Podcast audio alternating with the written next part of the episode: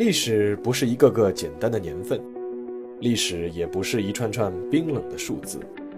历史不仅有深度、有厚度，其实也有温度。行事有态度，做人有温度。我是馒头大师，欢迎来到历史的温度。让我们读懂过去，活好当下，坦面未来。大家好，又到了我们周五馒头说历史的温度时间。那么今天呢，我们继续我们的美国往事的第四期。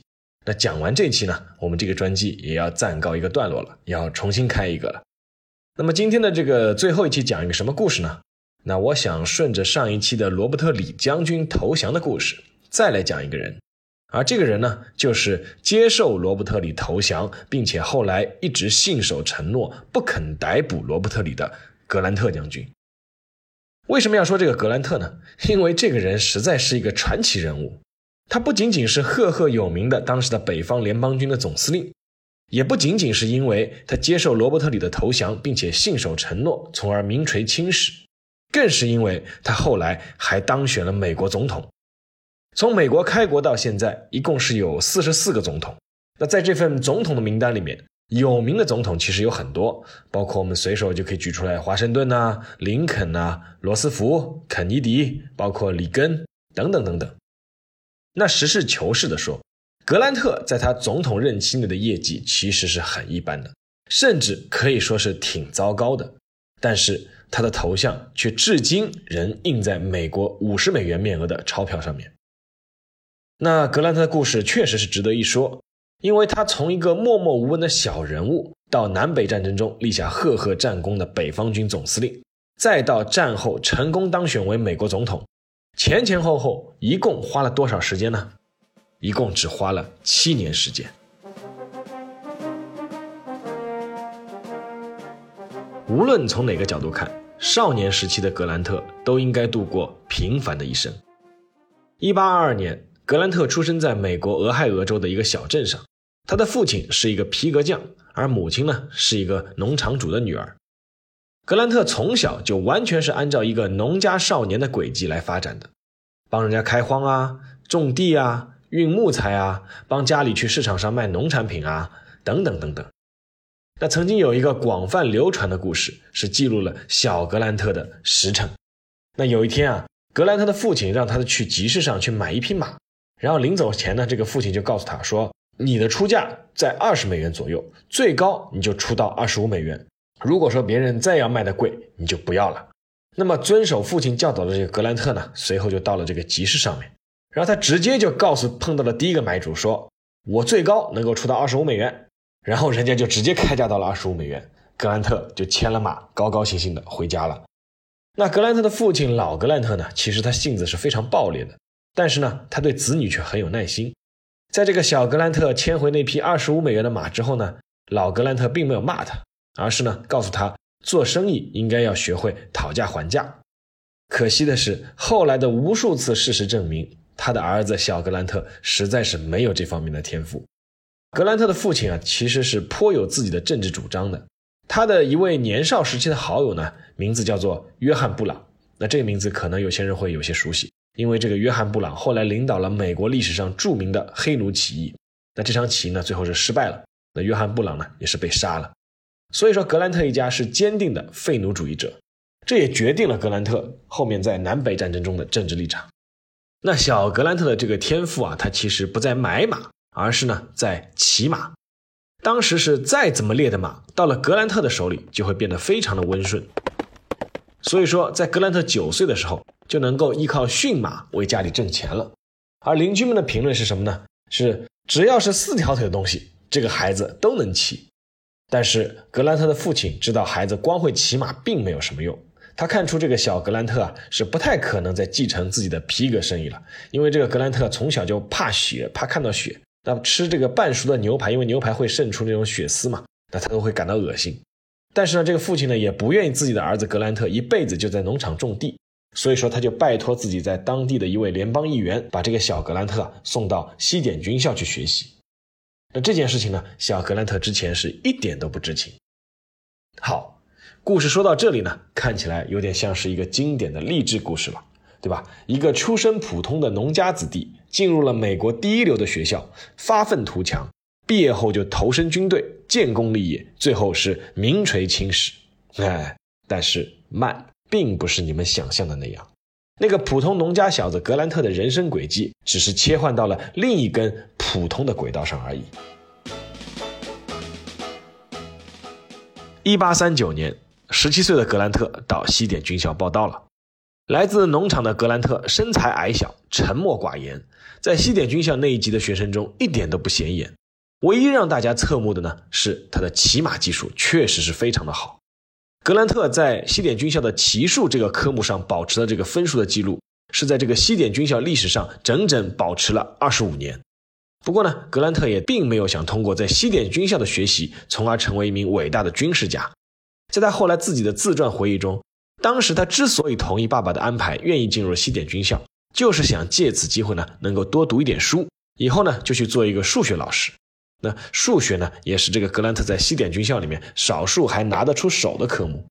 在格兰特的西点军校的记录中啊，是有很多是关于他的处罚，几乎是都和他的懒散的生活作风有关，比如在周日不上教堂啊，行动拖拉，穿衣服太慢啊，等等等等。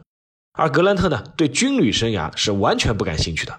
他曾经公开说：“军队生活对我没有吸引力，即使能够毕业，我也不想留在军队。而我对毕业其实根本不抱希望。”1843 年，21岁的格兰特好歹还是从西点军校毕业了。他的毕业成绩呢，也从一个侧面说明他并没有什么雄心壮志。在全班39个人当中，他的成绩是名列第二十一，可以说是中等偏下。按照这样的成绩啊，留在西点军校当教员肯定是不够资格的。所以说，格兰特只能是被分配到了部队。然而，擅长骑术的他并没有被分到骑兵部队，因为当时骑兵部队是没有军官空额了。结果呢，格兰特是被分配到了第四兵团，做了一名步兵少尉。格兰特其实还没有多少时间感叹这个人生不得意之事十之八九。一八四六年，美国和墨西哥之间爆发了大规模的战争。他的所在的第四步兵团奉命南下作战，那没有什么比战争更能让一个低级军官快速攀升了。但是格兰特却不在此列。格兰特其实从心底里面就讨厌这场战争，他认为是美国对墨西哥发动的侵略，这不是一场正义的战争。不过呢，讨厌归讨厌，格兰特还是忠心耿耿地投入了战争。一开始，格兰特所在的部队听扎卡里·泰勒将军的指挥。那泰勒将军的生活作风呢，也是非常的放荡不羁，给了格兰特呢是不小的影响。值得一提的是，这位泰勒将军啊，后来就成为了美国第十二任总统。那持续两年的美国和墨西哥的战争，最终是以美国夺得墨西哥二百三十万平方公里的土地而告终。虽然在整场战争中，格兰特的表现也还算努力。但是他的军衔呢，只不过就是从少尉升到了中尉而已。不过呢，他后来跟随温菲尔德斯科特将军作战。那这个斯科特将军的名字呢，听过上期的听众是不是有点熟悉？没错，上期我们说的那个罗伯特李将军，也是在美墨战争期间，也就是这个格兰特后来宿命般的对手。当时在这个美墨战争期间，也是这个斯科特将军的重要参谋。只不过呢，当时格兰特也就是个中尉，而罗伯特里呢，已经是中校了。那格兰特呢，在美墨战争中毕竟是学到了丰富的作战经验，并且呢，熟悉了很多来自美国南方的将领。那其实很多的积累啊，就是在不知不觉中完成的。美墨战争结束以后，格兰特就和恋爱了五年的女友茱莉亚完成了婚礼。那茱莉亚呢，是一名法官的女儿，同样呢，骑术精湛。其实啊，双方的长辈都非常反对他们俩的这段婚事，为什么呢？因为茱莉亚的父亲认为女儿是嫁给这么一个薪资菲薄的军官，是实在是没有什么前途的；而格兰特的父亲呢，认为女方的家庭是一个蓄奴的家庭，那他也是不同意的。但是呢，因为儿女们的坚持，父亲们也是无能为力。那一年呢，格兰特是二十六岁。一个二十六岁的中尉，如果混得还行的话，应该是可以以一个校级军官的身份退役的。但是格兰特还是给这份前途亲手打了一个大叉。那那件事情呢是这样的：格兰特在结婚四年以后呢，就随部队调防到了美国西海岸的加利福尼亚。那那个时候呢，美国大陆的交通情况是远远比不了现在。格兰特从西海岸回一次圣路易斯的老家是非常困难的。而当时呢，妻子茱莉亚正怀着第二个孩子，他不能和他一起同行。孤单无聊的格兰特很快就和身边的很多低级军官一样，迷上了一件事情，什么呢？就是喝酒。喝酒很快就演变成了酗酒，而且呢是惹出了很多麻烦。那你们看，这又和我们在前面讲到那期禁酒令那期节目有了一点联系。可见当时啊，美国人喝酒确实是挺厉害的。一八五四年，已经是上尉军衔的格兰特再一次因为酗酒受到了处罚，于是呢，他决定退伍。而另一种说法呢，说当时如果格兰特是不退伍的话，那他的上司就要把他交给军事法庭去审判了。那这个当时已经三十二岁的格兰特，在当了十一年的军人以后，就这样两手空空的回到了老家。好在呢，格兰特的老丈人毕竟还算有点家底。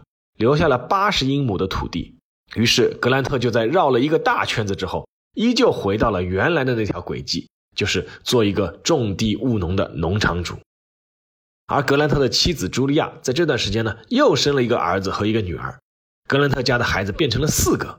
为了养活四个孩子和自己的妻子，格兰特发现只依靠农场微薄的收入是非常困难的。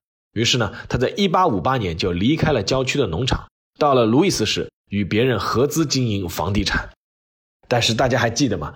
格兰特在孩子的时候就会以最高的价格去收购马匹，而他长大以后呢，他依旧对生意是一窍不通，他的房地产生意很快就严重亏损。无奈之下，格兰特只能在1860年带着全家迁移到了伊利诺伊州，在自己的伯父经营的皮鞋厂里面是当一个普通的雇员。那到目前为止，格兰特的人生实在是乏善可陈。和绝大多数那个时代的美国人一样，是没有任何的区别。而那个时候呢，格兰特已经是三十八岁了。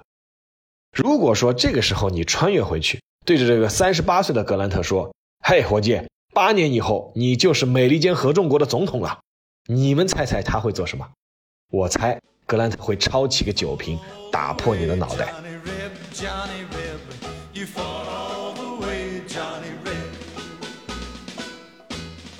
但是格兰特逆转人生的机会，毕竟还是在1861年的四月来到了，那就是美国的南北战争爆发了。战争爆发以后，格兰特的妻子就劝他还是回到部队去，去发挥一下自己的才能。那也很有可能是妻子对他做生意的能力已经感到失望了。在妻子的反复劝说下，来自反对奴隶家庭的格兰特最终决定加入北方的联邦军。帮助伊利诺伊州的州政府进行征兵工作，在整个征兵的过程中啊，他的组织才能展现了出来。州政府最终是给了他一个营长的职位。好，我们这位不惑之年的格兰特营长，终于站到了改变命运的大门口。格兰特只花了两个月时间，就把他接手的那个桀骜不驯的营训练的面貌一新，因此呢，他就在六月份就升到了上校团长。那格兰特统帅的呢？是同样也以自由散漫闻名的第二十一团。三个月后，这个第二十一团在格兰特的调教下，成为了一支纪律严明、战斗力极强的部队，在密苏里打了好几个胜仗。于是到了九月，格兰特就升到了准将。战争年代用人之际，有才能的人总是能够得到崭露头角的机会，而格兰特的青云之路才刚刚开始。一八六二年一月二十七日。觉得稳操胜券的林肯总统是集结了五十万北方的大军，向南方的军队发起了总攻，准备一举攻克南方叛军的首都李士满。那这个我们上期也提到过。但是呢，人口、经济和工业都占压倒性优势的北军，却遭遇了拥有大批优秀将领的南军的誓死抵抗，而他们的总司令罗伯特李将军，毫无疑问就是其中最出色的一位。北军原以为能够轻而易举的进攻，被南军完全挫败。在各路败退的北军中，只有一路部队获得了胜利。他们是在极其困难的条件下攻克了南军的重镇唐纳尔逊要塞，一举是收复了肯塔基州。尤其是在这场战役中，北军负责指挥的那位指挥官是拒绝谈判，要求被围困的南军是要无条件投降。那那个由此获得必须要敌人无条件投降称号的这个将军，就是格兰特。那这里还有个插曲啊，当时镇守这个唐纳尔逊要塞的这个南军的将领是叫巴克纳，同样呢是西点军校毕业，参加过美墨战争，而且呢这个巴克纳和格兰特是非常好的朋友。那巴克纳最终是对格兰特提出的这个无条件投降是大为恼火，但是呢又无可奈何。格兰特在攻克这个要塞后呢，是宣布释放所有被俘虏的南军，甚至呢还允许他们携带武器。之后，格兰特把自己身上所有的钱都给了巴克纳，但是呢，巴克纳谢绝了。那这个两个人很有意思啊，到之后南北战争结束以后，还保持着非常良好的友谊。好，我们再回到这个南北战争，在之后的战争进程中啊，我们上期也说过，这个是让林肯总统陷入了像中国人打麻将一般的换章的过程中。这个林肯总统每换上一任联邦军的总司令，无论他之前是战功赫赫还是德高望重，总是被南军的罗伯特李将军轻松击败。原以为一年之内是可以结束的内战，居然打到了第三年，而且各方面处于劣势的南方军居然还能够反攻。那直到一八六三年的维克斯堡战役之后，林肯终于找到了自己的天命之选。在这场整个南北战争中意义不亚于格底斯堡战役的大战中，格兰特是以九千人伤亡的代价，是歼灭了南军一点二万人，并且还迫使三点五万南军是无条件投降。那我们说过，他只允许无条件投降。那么，难道还需要找其他人吗？林肯立刻就重新改组了联邦军的指挥机构，任命格兰特为北方的联邦军总司令，并且升他为中将军衔。当时美国还没有人能够拥有上将军衔，也就是说，格兰特已经获得了美国军方的最高军衔。那不要忘了，就只在三年以前，格兰特还只是皮鞋公司的一个普通的雇员。成为总司令的格兰特就有了更充分的资源和空间来展现他的军事天才。一八六五年三月，他终于率十二万北军包围了南方的首都李士满，并且分割包围了试图进行最后一搏的罗伯特李将军率领的部队。一八六五年的四月九日，占尽优势的北军终于收到了南军的投降请求。那是一场载入史册的受降仪式。那这个受降仪式在我们上期节目已经说的比较详细了啊。那这里呢，再补充一个细节：那一向说一不二的格兰特总司令，在那场受降仪式上至少违背了自己两个承诺。首先，格兰特在之前各种场合是不断的羞辱罗伯特李将军，并且说过要抓住他的话是要当面抽打他。但是，真的到了受降仪式上，格兰特对罗伯特里表现出了极高的敬意和充分的尊重。在上期我们说过，在场面上是一度让人觉得格兰特才是那个投降的人。其次呢，虽然饥寒交迫的南军已经基本失去了战斗力，但是我们之前说过，一直是让人无条件投降的格兰特，这一次呢却开出了有条件投降。他是答应了罗伯特李将军的要求，是给南军签出了近三万份赦免状。并且出乎意料的让南军将士保留自己的战马，以便是可以回乡耕田。投降仪式结束以后，兴奋的北军将士开始向南军阵营上空发射炮弹庆祝。格兰特是立刻制止了这个行为，下令是必须要尊重南军将士的人格。在这场最终的较量中，格兰特表现出了超一流的风度和人格，他的声誉是当时是无论在北方和南方都达到了顶点。而那一刻呢，格兰特的老父亲是泪流满面。当初自己认为是最没出息的这个儿子，竟然是完成了自己的好朋友约翰·布朗关于废除奴隶制的遗愿。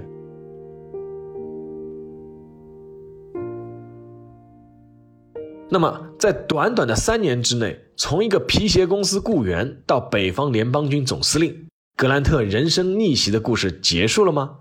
当然还没有。一八六五年的四月十五日。也就是格兰特将军接受李将军投降之后的一周，他接到了总统林肯夫妇发来的一份邀请。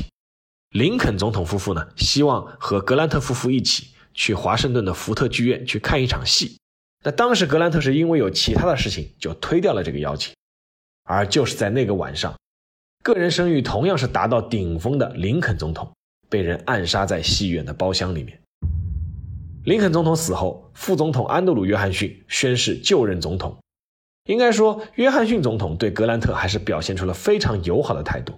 他是将美利坚合众国有史以来第一个上将的军衔是授予了格兰特。但是呢，德高望重的林肯被刺以后，白宫留下的巨大权力真空是只以副总统替补上任的约翰逊是无法应付的。尽管约翰逊也是一个信念坚定的人。并且他作为一个南方人，他在南北战争期间是坚决拥护联邦。但是呢，约翰逊上任以后，对南方那些试图复辟的奴隶主是过于温和，最终呢是引发了共和党内激进派的强烈不满。最终，约翰逊是成为美国历史上首位被弹劾的总统。当然了，他最后是以一票的优势，惊险是保住了总统的位置，没有被弹劾下去。但是呢，经过弹劾，也就是威名扫地了。那约翰逊呢，是已经没有可能再参加下一届总统的竞选了。共和党人想来想去，想出了一个最佳人选，谁呢？就是格兰特将军。在林肯死后，无论是声望还是荣誉，在南北战争中立下赫赫战功的格兰特，无疑是最佳人选。而且格兰特当时的声望是不仅是限于美国，也远远传播到了欧洲。我们喜欢看科幻作品的，对吧？知道我们有个科幻作家叫儒勒·凡尔纳。其实儒勒·凡尔纳的很多作品中都有向格兰特将军致敬的那些情节，包括我记得是《神秘岛》，还有有个就是格兰特将军的儿女们，对吧？所以说由此可见，格兰特当时的声望是非常高的。而格兰特本人呢，最终也是答应参加竞选。一八六九年三月四日。共和党候选人格兰特轻松击败民主党候选人霍拉肖西摩，成为了美国第十八任总统。而此时呢，格兰特还没有满四十七岁。大家可以想一下，就在七年前，格兰特这个名字被人知晓的范围，可能还仅仅限于自家的农场，还有就是伯父的皮鞋公司。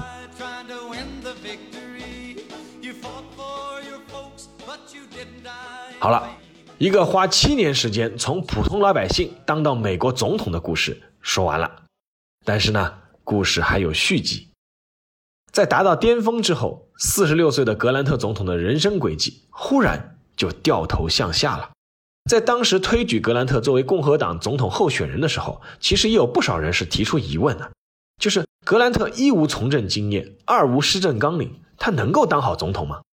啊，格兰特就任总统以后。很快就用自己的实际行动啊，证明了那些人当初的担心。那格兰特出的最大问题就是出在这个用人上面，因为他原来是个将军，他在战场上是不拘小节、大开大合。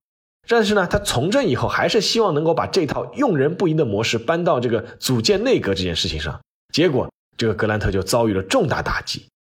他选拔的三任财政部长，要么贪污，要么受贿，每一个人都是声名狼藉。而且不仅仅是管钱的财政部长，在格兰特的总统任期内，美国从陆军部长到共和党人，乃至到众议院议长，都爆出了多起受贿和贪污的丑闻。著名的美国作家马克·吐温曾经比较委婉地评价过这个现象。他当时用了一句话，什么话呢？就是一群不诚实的人包围了一个诚实的人。啊，诚实的人就是指格兰特嘛。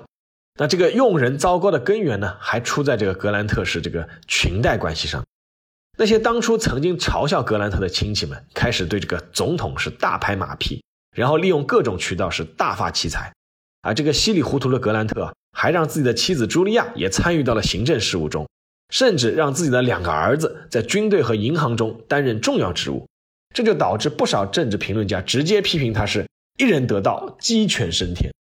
格兰特其实啊，一直致力于内战后南北的和解，但是呢，他当时提出的那些政策。虽然现在看起来啊理所当然，但是在那个时候看起来，其实还是需要循序渐进，是需要时间的。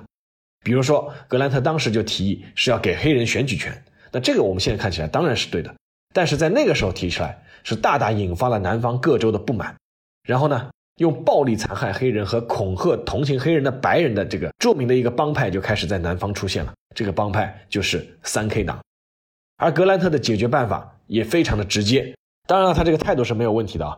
那格兰特就是直接派军队去镇压，而且直接就宣布南方各州实行军事管制。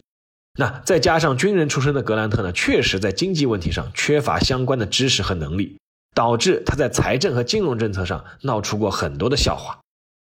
由于格兰特之前积累的崇高威望，那使得他在四年的任期之后呢，还是赢得了大量美国选民的耐心，就是希望能够再给他四年。前面四年没经验嘛，那这四年就给你当了，给你练经验了，再给你四年当总统吧。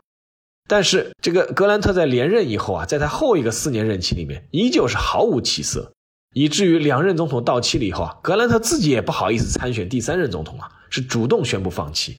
这里要说一下，其实这个美国总统任期不过两届，其实是华盛顿自己当第一届这个总统，华盛顿自己主动做一个表态，那他自己两届就退了，那后面总统都不好意思当再当两届。那当然后面有一个罗斯福。那还是打破了这个规定，他只当了四届，然后死在了第四届的任上。那这个也是个特例。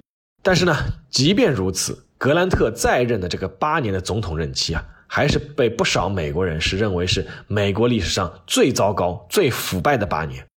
啊，一个战功赫赫的将军，由此呢就变成了一个饱受指责的总统。格兰特的一生似乎好像要用“晚节不保”这四个字来总结了。但是呢，故事还没有结束。从总统位置上卸任后的格兰特，似乎一下子就豁达起来了。他带着自己的妻子茱莉亚以及最小的儿子，是以美国前总统的身份开始环游世界。格兰特游遍了欧洲，还去了非洲，当然也到了亚洲。在亚洲，他访问了泰国、日本、印度，还有呢就是中国。一八七九年，格兰特是到访中国的天津，那负责接待他的呢是当时如日中天的大清直隶总督，谁呢？李鸿章。虽然呢，格兰特已经卸任了，但是呢，他毕竟还是第一个访问中国的西方高层政治人物，所以说当时清朝是给予了非常高的规格的接待。那那一年呢，格兰特是五十七岁，李鸿章是小他一岁，两个人是一见如故，就是谈笑风生。当时在这个谈话中啊，李鸿章就称赞这个格兰特是镇压叛军的美国英雄，因为当时南北战争中南军是被视为叛军嘛。而李鸿章呢，称自己也是和格兰特一样的，为什么呢？因为他指的是自己是镇压过太平天国起义。那就在那一年呢，日本是正好是在试图吞并大清的属国琉球，中日两国呢正闹得不可开交。由于当时格兰特的下一站访问的国家呢就是日本，所以说李鸿章就私下就请这个格兰特总统啊去调停一下。格兰特是一口答应，然后呢到了日本呢也确实是信守诺言，就提了这件事情。但是呢，当时的日本是正在快速崛起，野心勃勃，而格兰特呢，也只是一个卸任的美国总统，所以说啊，最后日本还是给格兰特打了一个哈哈，就敷衍了事，就结束了。那格兰特呢，当时心里也觉得不太好意思，在日本的时候就给李鸿章写了一封信啊，说哎呀，不好意思，你交给我的使命没有完成。而在这封信里面，格兰特倒是发自肺腑的谈了对中国和日本两个国家的感受。那格兰特是诚恳建议李鸿章。是能够在中国尽快的要推行变法，加强对外通商，不然的话，按照格兰特的判断，日本将来肯定是要长驱直入，是要侵略中国的。那这里还有值得一提的，就是格兰特因为这次访问中国的这个之行啊，就由此就成为了中国人民的老朋友。那在一八九六年，李鸿章是回访美国的纽约，那当时呢，格兰特已经去世了，那李鸿章还是亲自要到格兰特的墓前面去祭扫。那格兰特这个陵墓前是有几棵树。那就是他当年逝世的时候，李鸿章是立刻委托他的驻美公使去格兰特陵墓前去种下的。而且在一九一一年，那个当时的清朝还有一艘军舰是叫海奇号。那这个我专门在那个历史的温度，包括馒头叔的公众号里面也写到过，叫末日孤舰海奇号。这个故事其实非常精彩的。那这个有一艘军舰海奇号是访问纽约，当时他们就有一个重要的任务，就是这个海奇号的官兵啊列队前往格兰特将军陵墓前面是进献花圈。可见当时这个中国对这格兰特的态度啊，还是非常友好的。那眼看是这个格兰特的人生是基本尘埃落定，但是呢，他的人生最后还是要掀起一个小波澜。从亚洲回到美国后，格兰特稍事休整，又出访了墨西哥和加勒比海地区。但有个问题就来了，那格兰特为什么要如此周游世界呢？那说到底，其实呢，也不是他真的想穿了。而是呢，他希望能够借助周游世界而造势，进而呢能够第三次去竞选美国总统。毕竟他那个时候才五十八岁。但是时代不一样了，那个花了七年时间从平民到总统的神话是再也不能复制了。当时是在共和党的党内选举里面，格兰特就败给了加菲尔德，而这个加菲尔德后来是成功成为了美国第二十任总统。那落选后的格兰特啊，这回是真的想开了。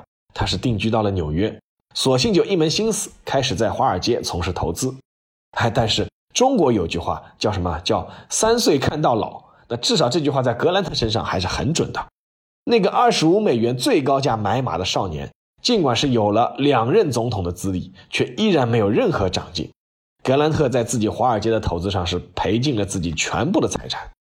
那赔光财产的格兰特，是连自己的心爱的军刀都变卖了。最后只能靠变卖南北战争时期的纪念品度日。不仅如此，这个格兰特他还患上了喉癌，可以说是时日无多。一八八五年，《纽约时报》报道了格兰特最近的生活状态，结果是举国哗然。美国国会是专门通过了一个特别法案，是恢复格兰特那个退役陆军上将的职位，按照上将军衔给他发放薪酬和补贴。但是即便如此，格兰特依旧不愿意让家人背负自己先前所负下的巨额债务，他是希望他们能够过上更好的生活。于是呢，他就是开始带着病开始写回忆录。那真是一场与死神的赛跑。在这个过程中啊，格兰特似乎又恢复了在南北战争时期永不言败的精神和魄力。直到格兰特逝世前的第四天，他终于努力完成了自己的回忆录。一八八五年七月二十三日，六十三岁的格兰特与世长辞。尽管他生前担任总统时口碑不佳，但是呢，格兰特下葬的时候是有一百五十万的美国人为他送行。大家已经忘记了那位一塌糊涂的总统。记住的还是那位在南北战争中为平等和自由而战的国家英雄。而格兰特去世以后，他的回忆录按约定出版，是轰动一时。